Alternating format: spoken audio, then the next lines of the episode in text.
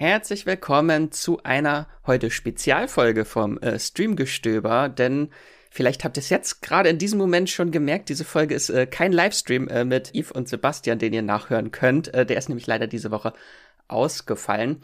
Aber wir lassen euch nicht hängen ohne äh, Horse of the Dragon Content. Ich wollte schon fast Herr der Ringe sagen, oh Gott. Ähm, ohne Hot Tea Content. Genau, deswegen äh, besprechen wir heute im Podcast die neue Folge. Aber etwas kürzer als sonst Steve und Sebastian das machen. Ich bin der Max und reite heute nicht allein auf äh, Vega durch die lange Nacht, äh, sondern habe, ihr kennt sie schon, wenn ihr die Livestreams guckt, unser wandelndes Westeros-Lexikon, unsere Meisterin äh, Jenny heute dabei. Hallo Jenny. Hallo Max, äh, wer von uns verliert dann hinterher ein Auge, ist ja die Frage. Darf ich mir denn aussuchen, welches noch? ja. Zum äh, Einstieg einmal diese obligatorische Spoilerwarnung. Wir reden über die Folge 7 Driftmark heute, äh, Driftmark heute. Und äh, es kommt natürlich zu Spoilern. Wir gehen ganz tief rein in die Spoiler. Also wenn ihr die Folge noch nicht gesehen habt, dann äh, kommt vielleicht später noch mal wieder. Äh, Jenny, für dich vielleicht die Einstiegsfrage. Ganz einfach, äh, bist du Team Grün oder Team Schwarz? Ich bin natürlich äh, Team Schwarz. Auch wenn ich mir bei jeder Folge hinterher denke, es ist verfehlt, hier überhaupt ein Team äh, auszuwählen, weil am Ende wird man nur enttäuscht werden, glaube ich, von allen Menschen in dieser Serie. Also ich glaube, es macht nicht so viel Sinn, da wirklich ähm, auf Ideale bei den einzelnen Figuren zu setzen. Auch diese Figuren sind gut und die anderen sind böse, auch wenn es jetzt, glaube ich, so ein bisschen scheint, als würden sie Team Schwarz, als das Team von Rhaenyra in der Serie etwas sympathischer gestalten als Team Grün, als das Team von Alicent Hightower. Mm, das ist in den Büchern, also oder in dem Buch Feuer und Blut von George R. R. Martin ist das nicht ganz so äh, gemacht. Da, da ähm, sind beide von Anfang an irgendwie einfach ein bisschen unsympathisch. Sind beide gleich arschlochig? Ja, sind beide sehr, sehr gleich arschlochig. Äh, hier in der Serie wird sich, glaube ich, schon bemüht, da wenigstens am Anfang eine Sympathiefigur zu schaffen. Ich bin gespannt, ob sie das wirklich durchhalten, wenn man dann schaut, was allen Figuren passiert. Wie hat dir denn die Folge generell gefallen, erstmal so zum Einstieg? Aber äh, vorher, bist du denn Team Grün oder Schwarz? Oh, ja, ich bin aktuell Team Schwarz. Ich, ich war ganz kurz, äh, kurz vorm Ende der Folge, ganz kurz äh, dabei, vom Team Schwarz abzuspringen, weil ich dachte, sind sie wirklich so perfide? Aber äh, diese Folge hat dann zum Glück noch den Bogen geschlagen wieder am Ende. Also, dann bin ich beruhigt, dann kann ich weiter mit dir reden. Mm. Ja. Ich, ich fand diese Folge ähm, hervorragend. Ich habe manchmal das Gefühl, jede Folge ist meine neue Lieblingsfolge von House of the Dragon, so abgesehen von, von ich glaube, der dritten oder vierten. Einer davon fand ich jetzt nicht so doll. Mm, nein, ich fand die Folge sehr, sehr gut. Die hat in vielerlei Hinsicht verkörpert, was ich an Game of Thrones allgemein sehr mag. Das heißt, entweder Hochzeiten oder Beerdigungen.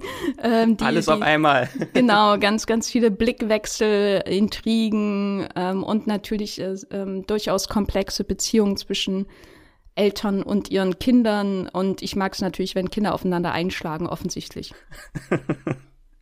Dann würde ich sagen, äh, starten wir einfach mal so mit den größten Punkten, dass wir die einmal durchgehen von der Folge und starten mit der Beerdigung, wo wir schon eben bei den ganzen äh, fiesen Blicken, die sich zugewendet werden. Wie hat dir denn die Beerdigung gefallen von Lena?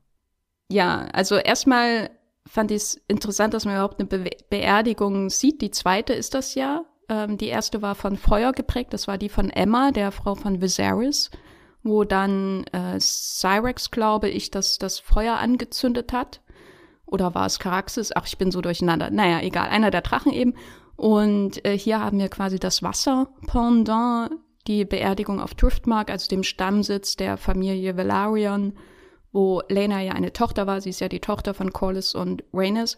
Und das ist natürlich hochinteressant. Also am Anfang haben wir quasi, am Anfang der Serie haben wir quasi gesehen, wie die Familien zusammenkommen und wie da der der Status ist, die Beziehungen untereinander und so weiter. Und hier sehen wir das Update nach sieben Episoden, wie ist alles auseinandergebrochen, mehr oder weniger. Wir sehen die, die, die Anstrengungen von Alison Hightower, entweder Rhaenyra gar nicht anzuschauen oder Rhaenyra einfach die fiesesten mörderischen Blicke zuzuwerfen, die man sich noch vorstellen kann. Man, wir sehen die Anstrengungen von Viserys, irgendwie eine Beziehung wieder zu seinem Bruder herzustellen der ja vom Hof äh, von King's Landing quasi verwiesen wurde und zehn Jahre nicht zu sehen war.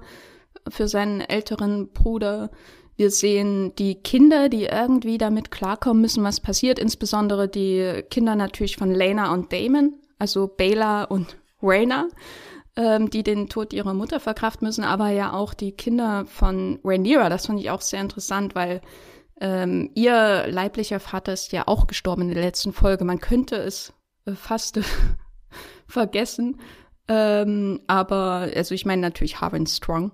Ähm, und sie haben irgendwie keine Möglichkeit gehabt, wirklich über ihn äh, zu trauern. Und äh, hier ist es natürlich anders.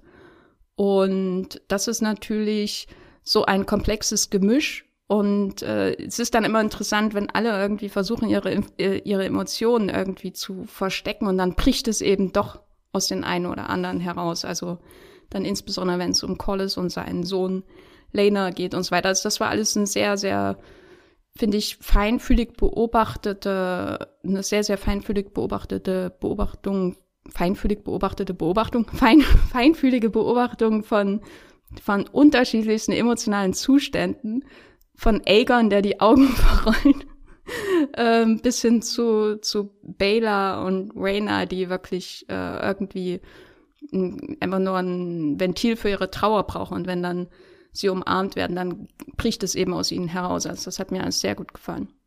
Wie, sie, wie, sie, wie ging es dir damit? Ja, auch das war ja auch eine sehr, sehr lange Sequenz, wo eigentlich auch nicht wirklich sehr viel gesprochen wurde. Es war so sehr, sehr ruhig lange, die Folge. Es hat mir sehr, sehr gefallen, weil dann wirklich so viel durch Blicke erzählt wird und wie die Menschen halt reagieren auf den Tod entweder von Lena oder Harvin hat mir auch gefallen, wie Lenor einfach sich einfach nur am Strand besäuft. Es war sehr, sehr interessant und vielleicht auch ein Element, was viele Fans vielleicht so ein bisschen Fragen zurücklässt. Das würde ich vielleicht schon mal ein bisschen vorweggreifen, ist Helena Targaryen. Ja, ja Targaryen. Zu viele Namen. Genau, die in der letzten Folge schon und in dieser äh, schon so ein bisschen leicht entrückt wirkt, äh, immer sehr, sehr für sich und in sich reinspricht. Äh, aber das, was sie sagt, ist tatsächlich von sehr großer Bedeutung. Jenny, möchtest du dort etwas Licht ins Dunkel bringen? Ja, genau. Also wir haben sie ja in der letzten Folge kennengelernt, gespielt von Evie Allen. Sie ist die Tochter von Alicent und da haben wir gesehen, wie sie mit so einem Tausendfüßler spielt und da kam Amond rein, der traurig war, dass er keinen Drache hat und und wurde von seiner Mutter beruhigt und nebenbei hat irgendwie die Helena so geflüstert, wenn er einen Drachen will, mehr oder weniger muss er ein Auge schließen. Hm. Und äh, dieses Mal haben wir gesehen, was das bedeutet. Also Amond hat äh, bei der bei dem nach der ja nach dem Bonding mit Rhaegar ja tatsächlich sein Auge verloren. Das zeugt davon, dass Helena Drachenträume hat. Ähm, und das bedeutet, im Grunde nur, dass Menschen von Targaryen-Blut Träume haben, die irgendwann wahr werden. Und die, der berühmteste Fall davon ist, dass die, äh, ähm, die eine Aenys, ich glaube die zweite, ich bin mir gerade nicht sicher, quasi vor hunderten Jahren geträumt hat, dass Valyria, dieses alte, große Reich, untergehen wird. Und daraufhin haben die Targaryens dieses Reich verlassen und sind nach Dragonstone gegangen und Valyria ist ja dann tatsächlich untergegangen. Also das ist so der berühmteste Drachentraum. Es gibt dann aber auch noch diesen Traum von Aegon, dem Eroberer, der schon der Serie äh, äh, erwähnt wurde, was die White Walker im Norden angeht und so weiter. Also das äh, nennt man Drachentraum, weil es eben spezifisch diese Träume von Targaryens sind. Und in dieser Folge hat Helena wieder mit einer Spinne ein Weber, Weberknecht, ich weiß es gar nicht genau, irgendwas, was ich nicht in der Hand halten würde, ähm, gespielt und ähm, dabei wieder äh, mysteriöse Sätze von sich gegeben, von äh, grünen und schwarzen Spulen, also Fäden im Grunde gesprochen und äh, Drachen aus Fleisch, die Drachen aus Stoff weben und so weiter. Und das, da gibt's auch zahlreiche Deutungen, die dafür möglich werden. Das Offensichtlichste ist natürlich, dass sie den sich schon abzeichnenden Konflikt zwischen den Grünen und den Schwarzen hier nochmal ähm, vorhersagt, dass es wirklich ein Bürgerkrieg wird. Und was dieses Drachen aus Stoff angeht, das wäre für meiner Meinung nach auch so ein bisschen ein Blick weit in die Zukunft, dass äh, die Drachen ja irgendwann nur noch in der Erinnerung, nur noch auf Wandteppichen und Bannern existieren werden, nämlich nach diesem Bürgerkrieg. Ähm, das ist die Zeit dann, wenn wir zum, uns zum Beispiel erinnern an den Anfang von Game of Thrones, bevor Danny ihre drei Eier da ausgebrütet hat. Ähm, da waren die Drachen ja schon ferne Erinnerungen. Und die Story von House of the Dragon läuft ja auch so ein bisschen auf die Frage hinaus, wie kam es denn von dem Peak des, der Drachen, so viele Drachen wie noch nie in Westeros äh, zum, zum Untergang dieser, dieser ähm, großen Geschöpfe. Und das wären dann vielleicht die Drachen aus Stoff. Aber das ist natürlich noch eine Deutung. Prophezeiungen können, sind ja betont vage und können alles Mögliche bedeuten. Ich habe äh, auch äh, in einem Podcast eine schöne Deutung gehört, die sich speziell auf diese Folge bezieht, weil ja am Ende ähm, sowohl Amond als auch Rhaenyra ähm, mit Stoff mit Fäden gestickt werden müssen, weil sie verletzt sind. Das könnte natürlich auch eine Prophezeiung sein. Das heißt, sie haut einfach immer schon die Spoiler für die aktuelle und die kommende Folge wahrscheinlich raus. Das ist nämlich tatsächlich auch ihre Prophezeiung, nenne ich sie jetzt mal, beginnt ja damit, dass sie sagt Hand am Webstuhl. Ja, Otto. Das ist, glaube ich, schon äh, auch ein eindeutiger Verweis auf die nächste Folge. Wenn man den Trailer gesehen hat zu Folge 8, wenn ihr das nicht wissen möchtet, hört jetzt mal 20 Sekunden weg oder überspringt einmal.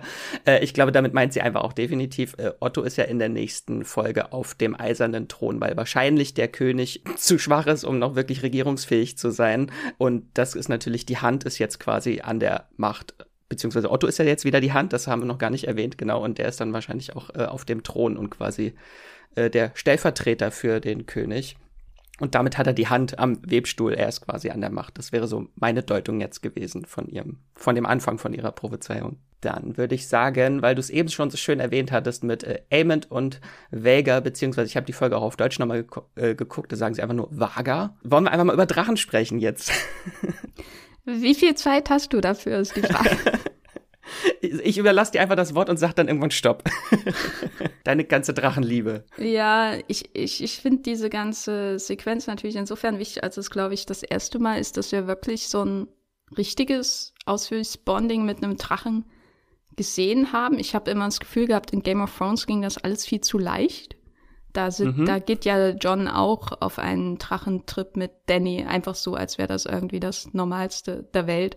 Und so ist es aber nicht. Also die, das Bonding ist sehr mysteriös. Ähm, es gibt viele Theorien darüber, warum wählt dieser Drache jene Persönlichkeit aus. Aber es ist eben so, dass wenn sie erstmal einen haben, dann lassen sie nicht von ihm und lassen auch niemand anders auf ihren Rücken. Ähm, und das äh, passiert jetzt hier mit Amond, der äh, diesen von der Ferne sieht's aus wie ein Fels oder wie ein Hügel in den Dünen. Diesen gewaltigen Drachen, den gewaltigsten, der noch lebt, den Vega, ähm, aufsucht, weil wir wissen ja, er hat eine Faszination mit Drachen, äh, eine kranke äh, Faszination, wenn es nach Alicent, seiner Mutter, geht.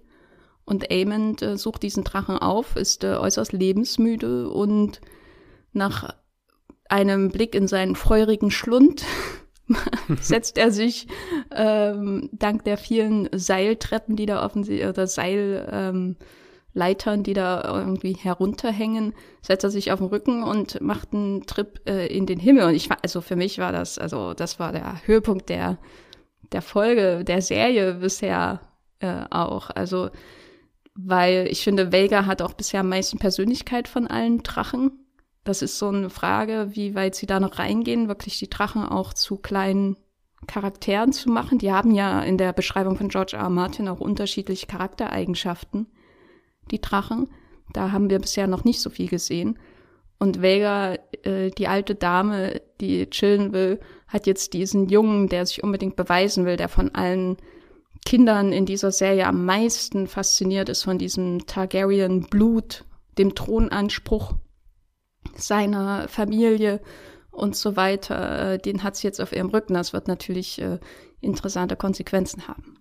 Ja, also ich fand die Serie auch äh, phänomenal, äh, die Serie, die Sequenz äh, phänomenal, wenn er dann dort übers Meer auf äh, Vega reitet. Das hatte mich tatsächlich in dem Moment ganz kurz erinnert an Harry Potter, den dritten Film, wo Harry mit dem Hippogreif über den See von Hogwarts äh, fliegt. Nur das hier war die epischere Version davon und die auch mal zeigt, äh, was passiert eigentlich, wenn Vögel auch äh, in der Luft fliegen und ja. man da einfach mal durch so einen Schwarm Vögel fliegt. Harry Potter aber mit einer Atombombe, auf der er reitet. Genau, genau. ja, genau. Und daran anschließend kommt dann äh, die große Kinderklopperei, weil das natürlich eine große Ehrverletzung eigentlich schon ist für die Kinder von Lena, dass der Drache ihrer Mutter jetzt von ihrem Cousin geritten wird und der den einfach beansprucht hat. Genau, da kommt es dann zur großen Schlägerei zwischen den Kindern von Rhaenyra und Damon, genau, äh, und Aemond. Und das endet damit, dass Aemond ein Auge ausgeschlitzt wird, oder das Gesicht aufgeschlitzt wird und er dadurch ein Auge verliert. Von dem kleinen Lucerys. Wie, wie äh, du, du hast ja die äh, Bücher, das Buch gelesen. Ähm, war das eine, ist das eine große Szene, auf die du gewartet hast? Ist das jetzt so ein Wendepunkt, diese Szene? Also die hat eine, eine große Bedeutung, mhm. weil ähm, hier dieses Auge für ein Auge natürlich wirklich beginnt. Und das wird das Leitmotiv dieses Krieges, der da kommen wird, äh, sein. Also das, ja, das war meine große Frage, nämlich ob, ob das jetzt so den ganzen Krieg sich durchzieht, dass jemand ein Auge haben möchte. Ja, weil das ist immer so interessant. Man denkt immer, ha, in Game of Thrones oder jetzt House of the Dragon, da geht's darum, um die Frage, wer verdient den Thron und wer hat den besseren Anspruch und ähm, wer hat die bessere Strategie, wenn es um Schlachten geht, zum Beispiel. Also gerade in Game of Thrones war das ja in, der ersten, in den ersten paar Staffeln ein wichtiges Thema, bevor dann alles aus dem Fenster geworfen wurde. Und hier bei House of the Dragon ist das eben auch die Frage, das wird so benutzt als Begründung, warum alles anfängt, so der ganze Konflikt, aber eigentlich ist das ja hier ein aus, aus tiefsten Verletzungen und und Eitelkeit und Neid geborener Konflikt, wo dann das politische Ziel als Vorwand benutzt wird. Also Alicents ganze Enttäuschung über ihre Hochzeit mit Viserys ist ja und ihr Neid auf Rhaenyras Freiheit ist ja ebenso ein Grund dafür, ähm, diese Fraktionenbildung am Hof voranzutreiben, wie äh, die Frage, ähm, verdient Aegon den Thron eher oder ähm, Rhaenyras Sohn so Jays. Also ähm, und da deswegen ist es mit diesem Auge für ein Auge, was hier dann auch in dem großen äh, Telenovela-Konflikt, der dann äh, im Thron Das hat mich an Gott des Gemetzels tatsächlich erinnert, wo sich die Eltern treffen, um den Konflikt der Kinder auszutragen. Ja, es war hier noch ein bisschen weniger nuanciert als bei Gott des Gemetzels, glaube ich. Ähm, also äh, das, das wo war ich jetzt? Ach, keine Ahnung. Aber ähm, hier tritt das mit diesem Auge für ein Auge so, so krass in, in Erscheinung. Also diese ganze politische, die ganz politischen Intrigen werden quasi auf archaische Rachegelüste heruntergekocht. Und das wird ein ähm, Leitmotiv sein für, für diesen Krieg, der, wo, wo schnell ähm, vergessen werden wird, wer eigentlich wirklich was verdient, weil er es kann. Das finde ich immer so irreführend bei, ich meine, bei Game of Thrones letztendlich auch. Wir, wir suchen, wir wollen Team Schwarz oder Team Grün sein, aber am Ende schauen wir einfach nur Menschen zu, die sich aus dummen Gründen selber abschlachten. Und das war bei Game of Thrones so und das wird auch bei House of the Dragon so sein. Ich fand ja auch ganz spannend äh, Alicent in dieser Folge, weil sie ist ja auch eine, die Blut vergießt im Prinzip jetzt als erste von den Erwachsenen wirklich. Äh, und äh, Rhaenyra dort äh, mit dem Dolch, mit dem großen, bedeutungsschwangeren Dolch, der später nicht mehr wirklich, äh, der noch wichtig wird. ähm, also das fand ich halt interessant, dass sie danach tatsächlich schon so etwas wie Reue gezeigt hat und sich wirklich über sich selbst erschrocken hat, zu was sie geworden ist, äh, was dann aber leider von ihrem Vater dann doch weiter enabled wird, dass sie doch bitte weiter so machen soll. Ja, ich meine, im im Grunde wird hier ihre Angst wahr, die ihr in den Kopf gesetzt wurde von ihrem Vater, nämlich dass Rhaenyra ihre ihr Kinder, insbesondere Aegon, töten wird, weil er einen Thronanspruch haben könnte durch seine wahre Geburt. Im Gegensatz zu Jace, der eben Bastard ist, was jeder sehen kann, was Aegon auch sagt in dieser großen Konfrontation. Insofern ist da immer noch ein Verständnis da, aber wie sie dann einfach austickt, da hatte ich schon sehr stark meine Freude dran. Ähm, weil mich hat es schon so an Telenovelas und Soaps und so weiter erinnert, wo es irgendwie eine Hochzeit gibt oder was weiß ich. Und dann ähm, gibt's ein Eklat und alle schauen sich wütend an und gehen aufeinander los. Hat mich auch so ein bisschen an irgendwie eine 90er Jahre Talkshow erinnert, so äh, Jerry Springer und so weiter. Bei Arabella. Dann, genau. Also bei den amerikanischen Talkshows wurde sich mehr geprügelt als bei den ja. deutschen, aber also das hatte so ein bisschen trashigen Charme, finde ich auch ähm, im positivsten Sinne. Also das war, weil die Serie ist ja sehr, sehr ruhig und gemessen und weniger, zu, weniger sage ich zum Beispiel mit ähm, Sex Position aufgeladen als Game of Thrones, wirkt insgesamt viel seriöser als die ersten Staffeln von Game of Thrones. Aber hier ging's richtig ab. Auch, auch diese ständigen Blicke von Harold Westerling, dem Chef der ähm, Kingsguard, auf, auf Kristen, der da so irgendwie an der Seite stand mit, ja, Alicent, mach's. ähm, ja, wo wir eben schon bei äh, Telenovelas sind, ähm, kommen wir jetzt noch kurz zu Rhaenyra und Damon, die Ui. sich jetzt endlich voll und ganz ihrer romantischen Verstrickung hingeben und ihren ganzen auf über Jahre aufgebauten äh, sexuellen Begierde eigentlich, ne? Ja, ähm, yay, Inzest. Ich weiß nicht, wie wir darüber reden. Vielleicht eine Frage. Hast du was erkannt? Das ist ja eigentlich die wichtigste Frage. Oder war es zu dunkel bei dir? Ich äh, hatte habe einen großen Bildschirm und hatte das Licht aus, äh, Vorhänge zugezogen. Ich habe alles erkannt. Vielleicht wollte ich auch gar nicht zu viel erkennen in dieser Sequenz. Das ist ja nochmal eine andere Frage, ob man das überhaupt erkennen möchte. Also ich habe äh, auch alles erkannt. Ich hatte auch das Licht aus und einen vergleichsweise okayen Bildschirm ähm, da haben sich ja viele aufgeregt, das kann ich auch nachvollziehen. In dem Fall war ich schon froh, manche Dinge zu erkennen, weil man zum Beispiel mal die ähm, Kampfnarben von Damon so richtig sieht, die man ja bisher noch nicht so gesehen hat. Ja, ja. Äh, es ist, also ich habe natürlich darauf gewartet, dass das passiert, die ganze Zeit. Ich äh, finde auch, die beiden SchauspielerInnen haben wirklich Chemie miteinander, was ja eine große Kunst ist durch den Castwechsel, also von Rhaenyra speziell. Und das merkt man aber jetzt gar nicht so. Also äh, Millie Alcock hatte ganz viel Chemie mit äh, äh, Matt Smith und ähm, Emma Darcy ebenso. Und es ist, ich, ich fand es insgesamt nicht ganz so vielsagend, sage ich mal, die, die Sexszene an sich, wie die zwischen Rhaenyra und Kristen damals. Da habe ich irgendwie mehr über die Figuren gelernt und wo sie gerade stehen. Mhm. Aber insgesamt ist natürlich ganz wichtig für die Handlung, dass, dass sie äh, Damon äh, bekommt, der sich ja immer fernhält von der Politik und zehn Jahre weg war und äh, jetzt auf ihrer Seite steht. In mehrfacher Hinsicht. Und dann geht alles äh, Schlag auf Schlag. dann heißt es, wir müssen heiraten. wir sollten heiraten, was ja auch äh, wieder sehr politisch motiviert auch ist, unter anderem, aber natürlich auch, weil die beiden eigentlich zusammen sein wollen. So habe ich das zumindest gedeutet. Und ihre Häuser stärken müssen, die Targaryen-Blutlinie äh, reinhalten, dass sie eigentlich heiraten müssen, um jetzt quasi eine größere Machtposition zu haben in diesem drohenden Konflikt. Aber dem Ganzen steht ja leider etwas im Wege und dann wird ein äh, ganz böser Scheidungsplan gefasst. Jenny, welcher ist das? Ja, äh, also in dem Buch äh, äh, Feuer und Blut äh, stirbt Lena äh, ermordet von Carl mit Carl, also seinem äh, Liebhaber. In der Vorlage davor hatte ich ein bisschen Angst, weil viele Figuren nach kurzen Auftritten einfach abgemurkst werden in der Serie. Und äh, vor allem queere Figuren, muss man Vor allem queere, ja, aber zum Beispiel auch ähm, Lena zum Beispiel ist quasi einmal erwachsen in drei Szenen ja. zu sehen und dann hat sie einen super emotionalen Tod. Ähm, das war so ein Problem, das auch die Zeitsprünge mit sich bringen, dass man bestimmte Figuren zeigen muss, aber eigentlich hat man gar keine Zeit, sich wirklich mit ihnen zu, zu beschäftigen.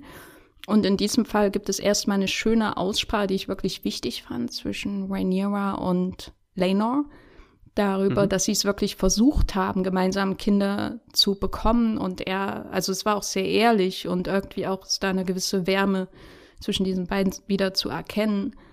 Und da, gleichzeitig denkt man aber, es nützt jetzt nichts. Es ist irgendwie an diesen Punkt geraten, wo es nicht weitergehen kann, weil es hat ja bisher auch nicht funktioniert. Ähm, und ja, die Lösung auf den ersten Blick wirkt so, als würde Damon Carl anheuern, um Lena umzubringen, damit er Rhaenyra heiraten kann. Und dann sehen wir aber, nein, es wird noch ein Rando umgebracht. dann ist ja alles gut. Weil ich, ich dachte auch erst so, hä, und dann zeigen sie jetzt seinen Tod offscreen und einfach nur le seine Leiche, da war ich schon ganz kurz ein bisschen sauer. Nein, also wir können ähm, froh sein, es wird noch ein total Unschuldiger ermordet, damit Lena verschwinden kann, damit eine Leiche übrig bleibt. Und das fand ich in zweifacher Hinsicht ähm, sehr gut gelöst, weil einerseits ähm, hat man noch mal den Trauer von Rhaenys über den Körper von der Person, die nicht ihr, Tod, äh, ihr Sohn ist, ähm, gesehen. Die fand ich auch absolut glaubwürdig und es ging mir auch nahe, so auch gleichzeitig das Wissen, sie weiß gar nicht, dass ihr, ihr Sohn noch lebt. Sie denkt, sie hat jetzt beide Kinder hintereinander quasi verloren. Und andererseits diese Idee, man hat erstmal sowas wie ein Happy End für Lena. Das hat, das fand ich eine sehr schöne Lösung. Gleichzeitig kann man ihn jederzeit zurückbringen.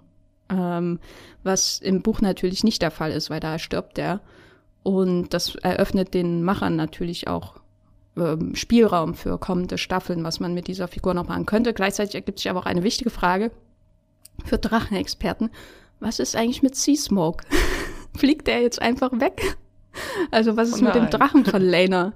ähm, was, was, weil, weil der ähm, hat ja theoretisch ein Gespür dafür, ob sein Herrchen äh, lebt oder nicht. Das weiß ich nicht, wie sie das lösen. Ob sie einfach geflissentlich darüber hinweggehen oder ob es dann irgendwann mal eine Szene gibt, wo Sea Smoke zurückkommt und dann weiß man, dass Lena gestorben ist oder so. Also, hm, keine Ahnung.